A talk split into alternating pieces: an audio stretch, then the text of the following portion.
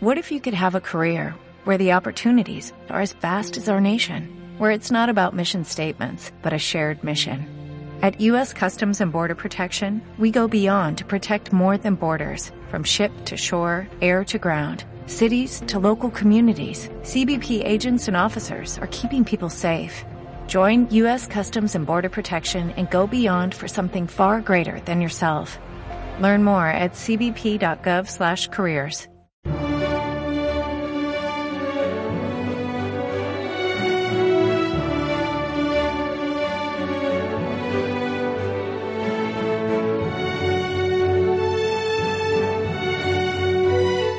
Luxus Mensae, una forma de acercarse a la realidad más significativa de cualquier época, la alimentación.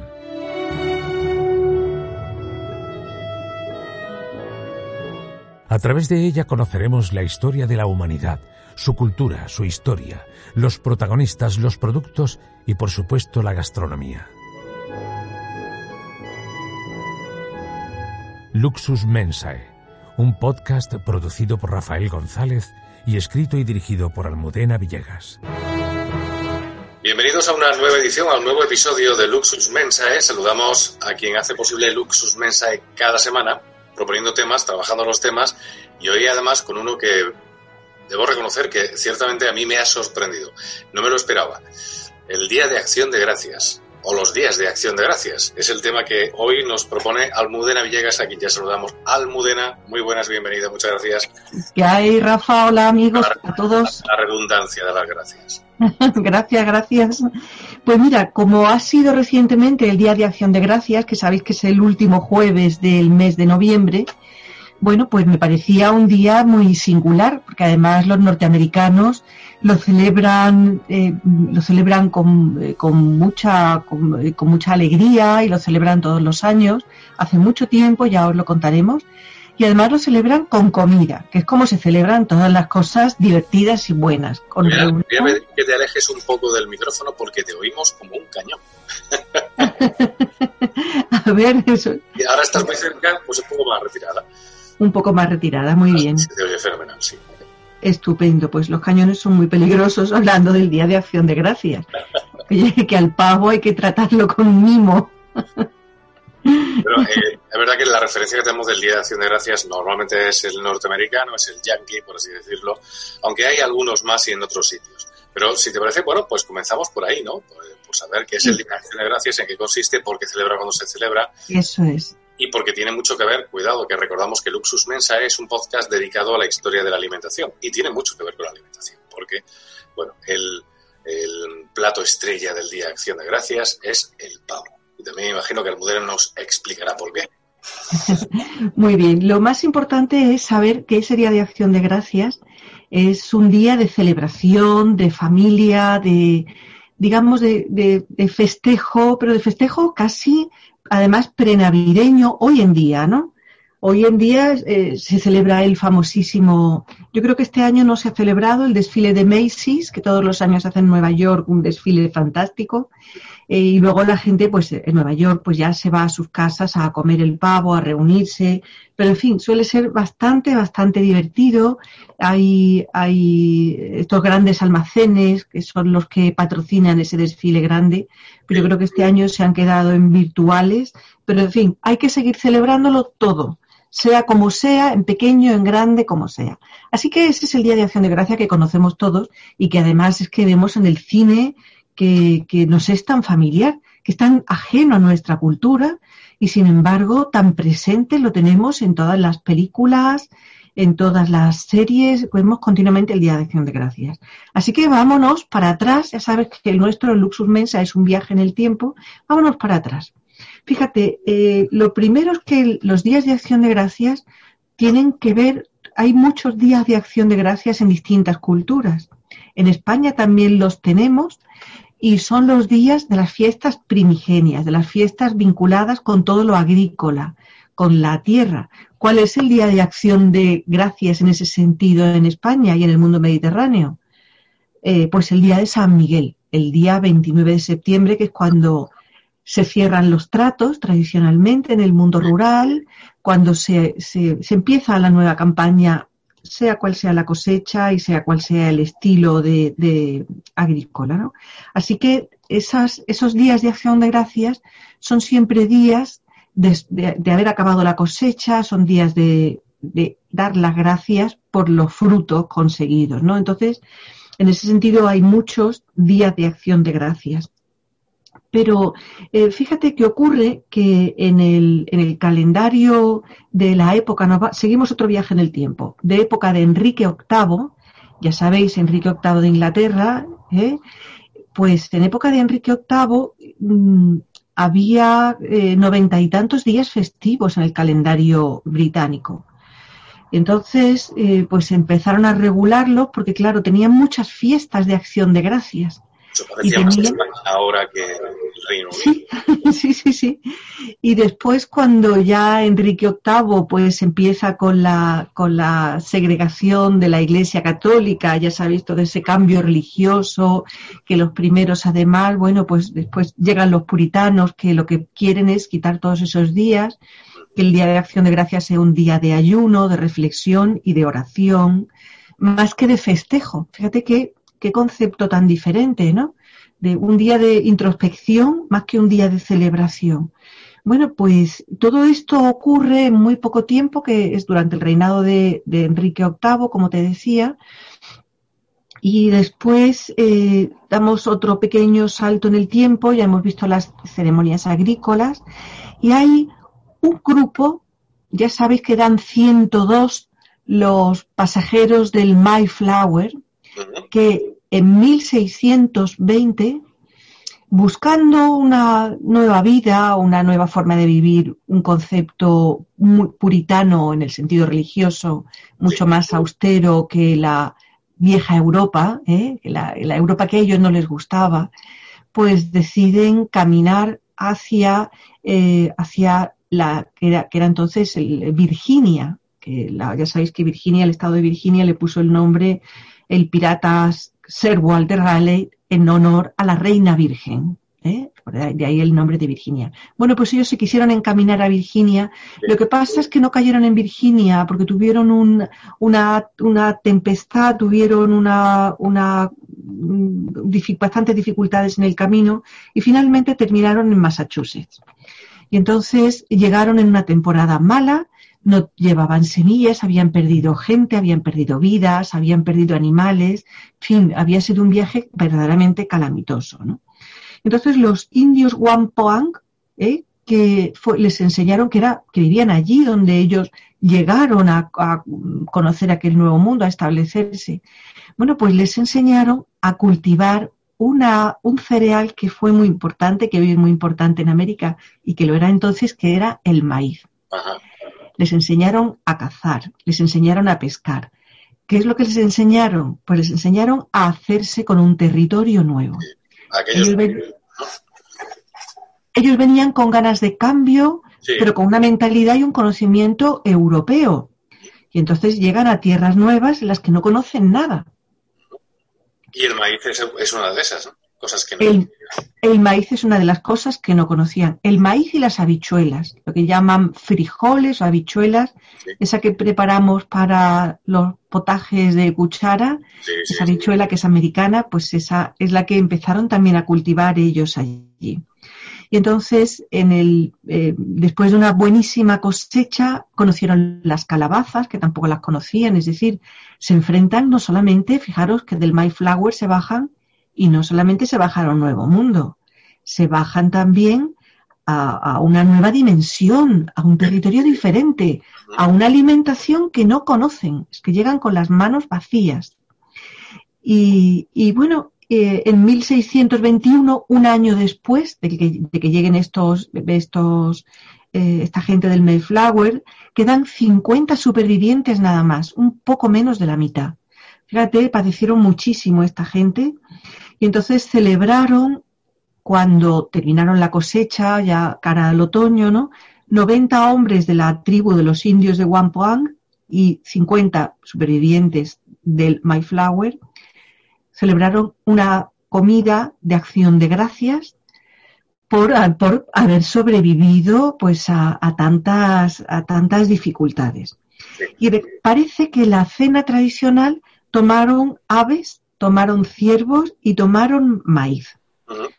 Todos juntos, es decir, ese espíritu de convivencia que es precioso y que no fue siempre así, porque luego ya veréis como hay otro episodio también que tuvo sus mm, otras dificultades, ¿no? Pues con ese, con ese entorno de convivencia, de casi de eh, compaginar el nuevo mundo, las nuevas ganas de hacer cosas diferentes, de entender la vida de una forma distinta también, con la vida de la gente que vivían allí, con los nativos americanos. Y aquello fue pues un banquete de confraternización porque su relación fue en el principio muy buena, casi en lo personal, ¿no? Pero fíjate qué curioso que uno de los poquísimos datos que tenemos es que de los indios, de esos 90 indios que participaron en el banquete, eran todo hombres no había mujeres, no había niños, eran todo hombres. Eh, después hay una teoría que dice que en realidad el verdadero día de acción de gracias no fue en 1621, sino en 1623, dos años después de esta fecha. Bueno, esto son ya cosas de los historiadores que ya sabéis que las, las atamos con papel de fumar y que hay teorías y que cada uno pues eh, pone sus razones como además es natural, la investigación pues tiene esto y eso es bueno, tener diferentes opiniones. Algunos de los, de los oyentes, Rafa, nos, avisa, nos avisa, nos dice que tiene una opinión diferente con respecto a distintas cosas. Te voy a decir, pues me encanta.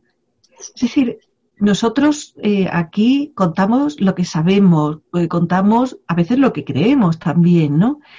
Pero bueno, es estupendo que incluso en el programa hemos podido dar eh, entrada a personas que tenían una opinión diferente. Y eso yo creo que siempre es, pues, pues muy bueno, ¿no? Enriquece y además, hombre, es un apunte bueno de que saber que, bueno, hay una comunidad ahí detrás de gente que nos sigue a pesar de que en un momento dado, bueno, pues escuche cosas que a lo mejor con las cuales no está de acuerdo, pero... Bueno, claro, nosotros eso, lo bueno, lo bueno de vivir en este mundo que estamos viviendo es que podemos estar en desacuerdo amigablemente. Eso es, eso es extraordinario. Cosa que no les pasó a los indios y a otro grupo de nativos casi diez, un poquito más de diez años después, en 1637, que es otro día de acción de gracias, cuando John Winthrop, gobernador de la colonia de Massachusetts, eh, dedicó un día de acción de gracias tras una serie de mm, reyertas o de batallas o escaramuzas que mantuvieron con los indios Pequot, que estaban en Connecticut.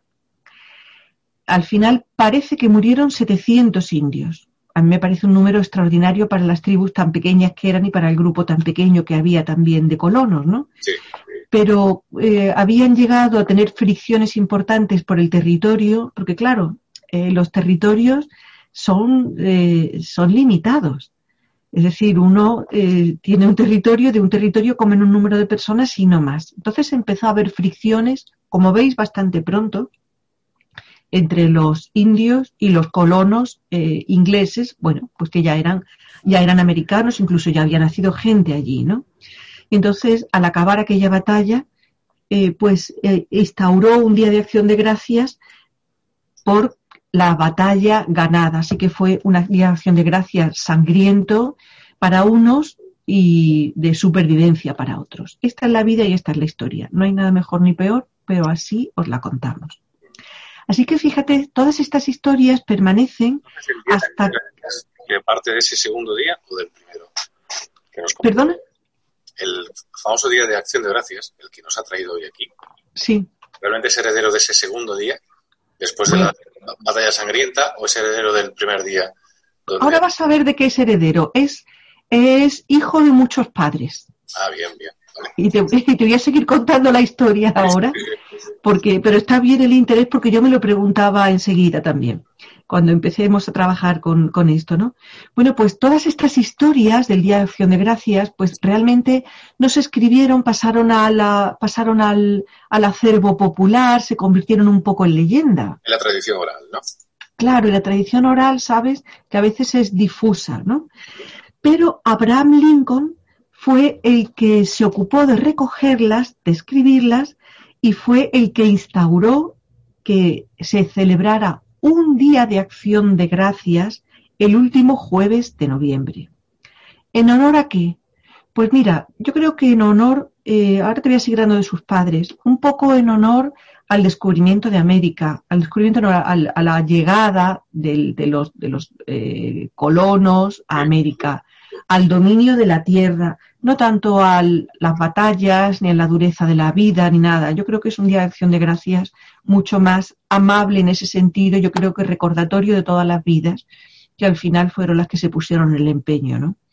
Y después, en 1789, que ya sabéis lo que pasó en ese año, que es muy importante para la historia de los Estados Unidos, cuando se produce la unión de las trece colonias, George Washington lo declara Día Nacional de Gracias y Oración Pública. Fijaros qué bonita eh, forma de, de, muy, muy propia de la época también, ¿no? Pero en fin, quedó como una celebración pero no era una celebración como era, como es, como es ahora. Realmente esto tiene otras dos fases más, que es eh, en el año 1846 la editora de una revista femenina que se llamaba Sarah Hale y la revista se llamaba Goddess Lady Book, lanza una campaña con muchísima fuerza para que el Día de Acción de Gracias, que ya se conocía y se celebraba, pero con menos fuerza, pues se convirtiera en una gran fiesta nacional con la idea de unir, de, crear espíritu de una nación. Claro que Estados Unidos, eh, pues entonces era muy reciente. En realidad, en esa época no llevaba ni 100 años como nación. Pero finalmente, el último padre de la, del Día de Acción de Gracias es Franklin Delano Roosevelt, que ya sabéis, el gran presidente de Estados Unidos, que en 1941 proclama como festivo el día. Y termina todo este ciclo de fiestas eh, de, interés popular en una fiesta que tenía un sentido y al final yo creo que lo que han terminado ha sido haciendo un día pues propiamente norteamericano, muy de su cultura, muy vinculado con los orígenes también religiosos, pero fíjate, a mí me parece una cosa muy bonita que sea un día que lo celebren todos, con un, tiene un concepto religioso pero amplio, porque es eh, religioso y también de, patria, de Estado, ¿no? Sí, sí. Eh, pero, pero todas las culturas lo celebran, es decir, los judíos, los protestantes, los católicos, los hindúes, cualquier cultura en Estados Unidos se une a esa celebración.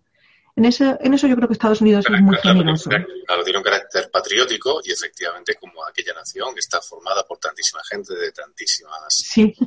distintas, es normal que se sumen a ese Día de Acción de Gracias para dar gracias a la nación que les acogió, porque en definitiva, bueno, el origen de ese día precisamente es ese, ¿no? Exactamente, pero fíjate cómo... Ese día, claro. Te decía que tiene muchos padres y tiene muchos espíritus, es decir, de ahí, eh, a veces todas estas cosas no vienen de un solo hecho. Eh, bueno, hay, cosas singulares, ¿no? Pero a veces el conjunto de distintas historias, de distintos momentos, de distintos factores, pues confluyen hasta que dan origen a estos mitos nacionales. O sea que, por cierto, se ve con cierta envidia, de todo hay que decirlo, porque aquí en España tenemos un día nacional, por así decirlo, y ya le dedicamos un programa especial, un episodio especial, como es el 12 de octubre, que más que motivo de unión siempre es motivo de conflicto. Nos falta salir a borrazos ese día. y es una pena, ¿no? Porque, bueno, comprobar sí. ese espíritu patriótico y sobre todo un, eh, un patriotismo alejado de, de ideologías. Exactamente, de tintes ideológicos o militares, por así decirlo, sino todo lo contrario, patriotismo de gratitud hacia, hacia la patria, hacia la nación, hacia la tierra que te ha acogido. Así que esta... No puede, haber, no puede haber mejor eh, cualidad humana que la gratitud, una de ellas, vamos. Sí, a la madre, la gratitud a la madre. A mí me llamó mucho la atención la primera vez que fui a Estados Unidos, eh, que precisamente pasé, pasé la Navidad allí aquel año. Y me llamó mucho la atención cómo se preparaba todo, la ilusión que había, bueno, como parece normal, ¿no? Casi en todos los sitios. Pero eh, me dijeron que era muy parecido en Acción de Gracias, como todo en aquella época, que eran los años 80, eh, pues la comida de, de, acción de gracias o de Navidad venía toda prefabricada. Es decir, el pavo venía preparado, relleno y listo para darle tú un toque en casa.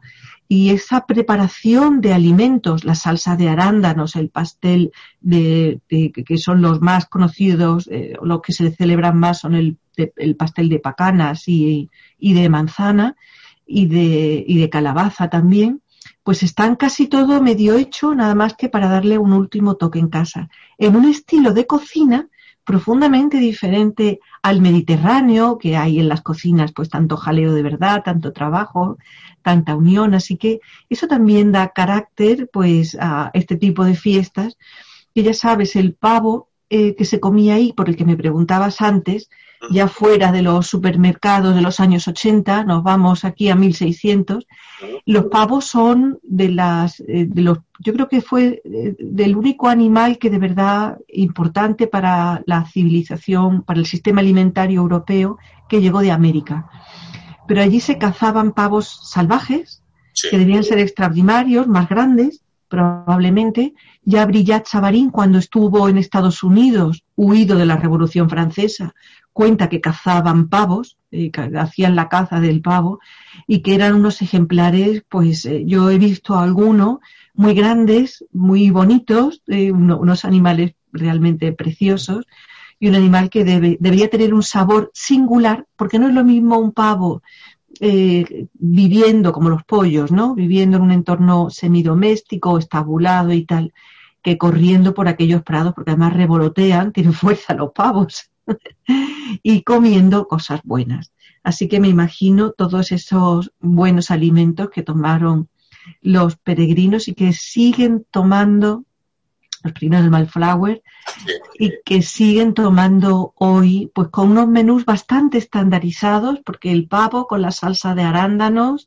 eh, las judías el pan de maíz que lo suelen hacer en el horno lo hacen también en la sartén que es como una torta muy buena eh, un poco gustosa porque es muy flexible Así que en esa cena de acción de gracias, pues de alguna forma también se representa a esa nueva forma de comunicarse durante la comida que fue la eh, que fue la, la nueva tierra, la, el mundo el mundo norteamericano. Eh, hemos hablado de que este es el Día de Acción de Gracias más conocido porque además es el más cinematográfico, el que más se reproduce. Sí, sí, sí. sí. No llega a través de.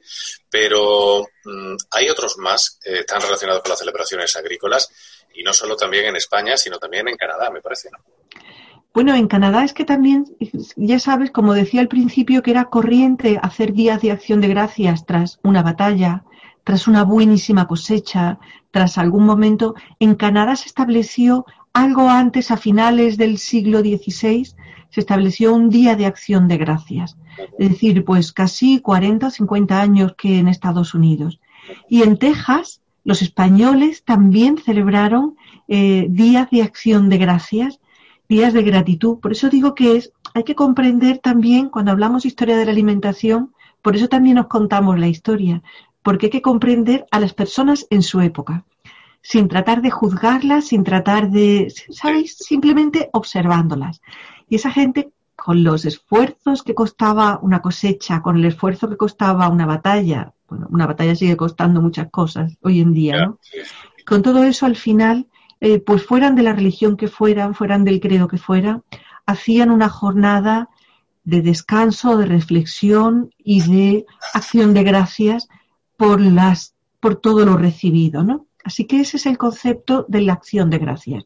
Verdaderamente eh, un acto humano, profundamente humano además, porque vincula la comida con la comunidad de personas que han conseguido algún logro y después tienen siempre una orientación religiosa de agradecimiento a, Dios por, el bien eh, obtenido. Bueno, pues en breve vamos a estar hablando de un día muy especial también, en el que también de alguna forma se da, se da las gracias, los creyentes por el niño que nace, los no creyentes, bueno, pues quizás por otros muchos motivos. Eh, también la Navidad se ha desprendido un poco de su carácter religioso y se ha convertido quizás en otra cosa. posiblemente con el confinamiento, con el semiconfinamiento que estamos padeciendo, se recupere el verdadero espíritu navideño, que se nos había perdido un poco en, los últimos años. Eh, y vamos a hablar un poco de todo eso, pero como no puede ser de otra manera, el Luxus Mensae desde el punto de vista culinario o alimenticio. Porque una de las grandes barbaridades que se hacen de cara a las fiestas navideñas es comprar y preparar muchísima comida.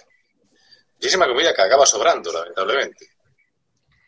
Sí, tenemos que. Yo, yo siempre creo que se puede comer bien. Soy de la opinión de que comer bien es fácil hasta con cosas sencillas. En efecto. Pero, pero eh, bueno, os vamos a contar algunas cosas que están pasando también, unos movimientos muy interesantes que nos vienen al pelo para preparar la, para preparar la Navidad. Pues el cierre de hoy, el Luxus Mensae, eh, Almudena además lo ha titulado como Cero residuos en Navidad. Vamos a por ellos.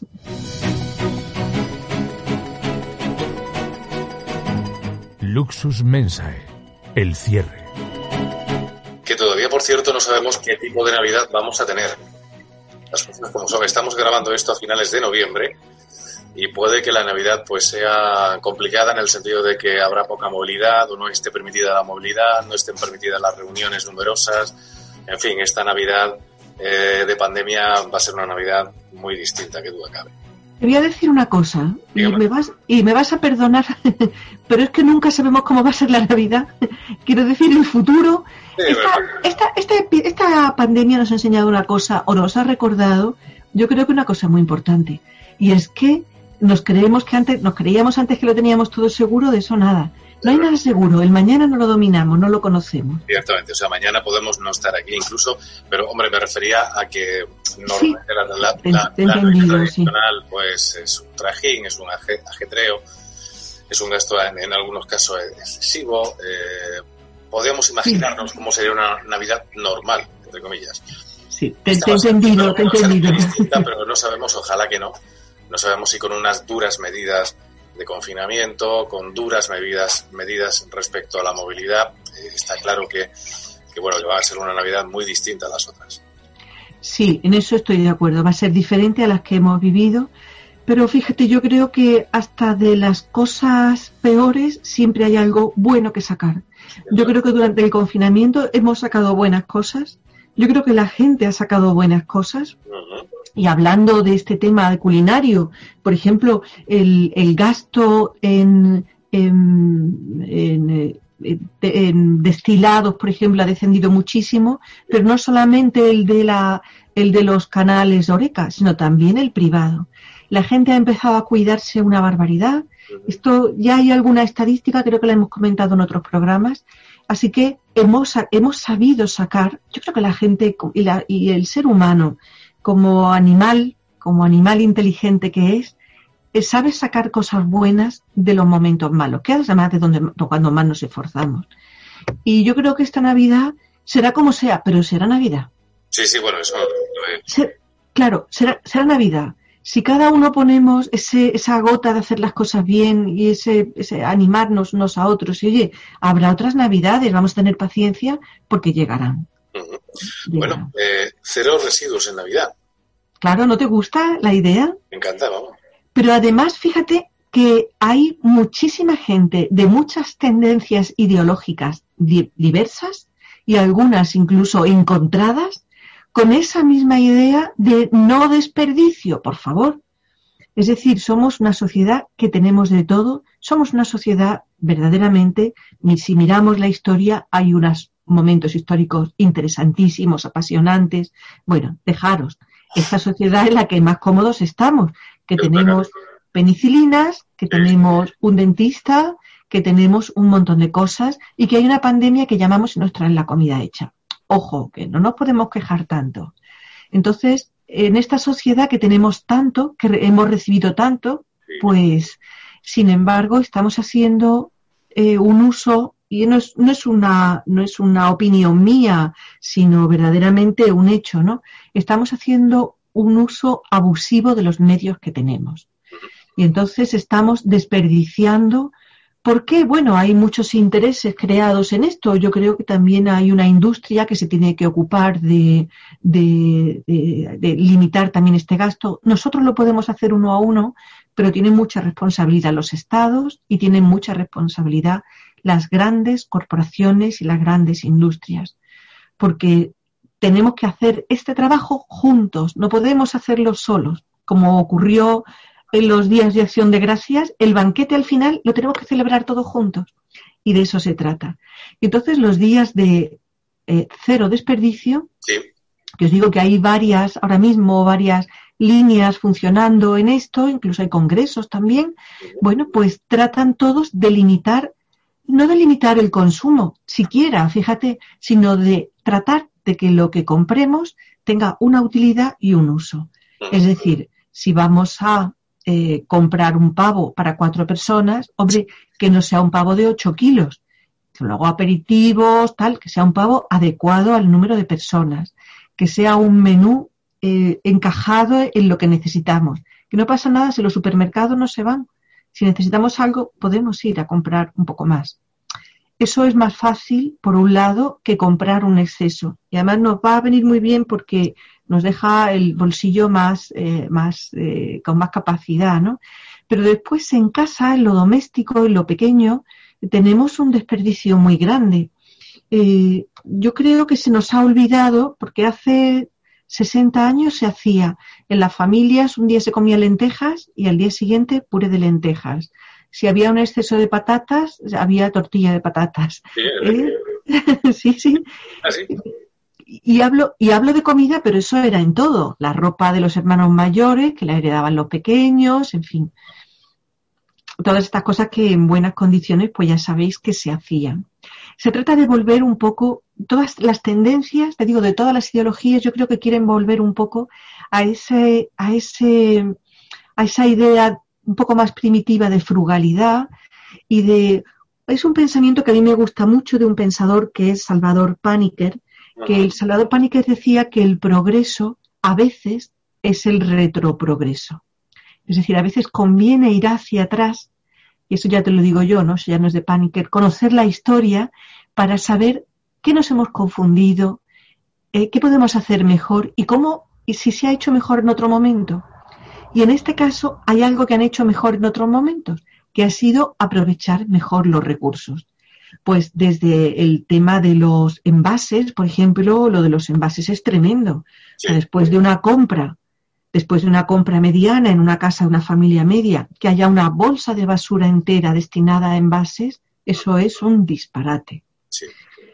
Pero si ya pasamos de los envases a la comida, ahí sí depende de nosotros. Entonces yo os animo muchísimo, os vamos a dar, eh, vamos a dar en el siguiente programa un cierre muy bonito con algunas ideas para menú de Navidad, aunque ya sabéis que hacemos menos cosas culinarias, pero y más historia, para ayudaros en este, en este eh, no desperdicio, para ayudaros a que podáis comer bien con buenas ideas y que, y que no se desperdicie nada en casa. Así que esas cosas del pasado mm, conviene traerlas al presente y decir, nuestros abuelos nos enseñaron una fantástica lección de frugalidad. Y entonces... Antes de que reciclaje fuera una palabra de moda. Antes de reciclaje, sí, sí. A mí reciclaje me aburre un poco, me parece una palabra clac, clac, clac, clac, con una bici que no funciona. Pero está muy bien, es una palabra nada más, lo que importa es el hecho que hay detrás. Y el hecho que hay detrás es grande, es aprovechar los recursos que tenemos y que son limitados, pero que pueden seguir funcionando para muchísimas generaciones. Hombre, no es cuestión de ser generosos, es cuestión de ser justos con otros. Así que tengamos ese concepto de justicia con, otra gente que vive con nosotros en el mundo, pero también con los que van a venir después, que, podamos dejarles un, un, mundo bueno, un mundo en el que puedan seguir comiendo muchos pavos y salsa de arándanos y todo lo que les apetezca. Cero residuos en Navidad ha sido el tema de nuestro cierre de hoy y abundaremos en él el próximo cierre, en el próximo episodio de Luxus Mensae con Almudena Villegas. Llegamos al final del, episodio de hoy en el que hemos hablado de los días de acción de gracias, del día de acción de gracias, en qué consiste ese día. y la importancia además de ese gesto que es la gratitud, en definitiva. Y lo hemos hecho con Almudena Villegas, con quien siempre es un placer compartir estos minutos estupendos de un podcast que cada vez va a más, señores, hay que decirlo, cada vez tenemos más eh, seguidores, más oyentes, más escuchantes, y eso nos alegra un montón porque para eso se hace. Almudena Villegas, como siempre ha sido un placer, muchísimas gracias y hasta la próxima semana. Hasta la próxima semana, acuérdate de reciclar esta semana, ¿eh? Sí, sí, por supuesto. Tenemos que dar ejemplo. Adiós a todos.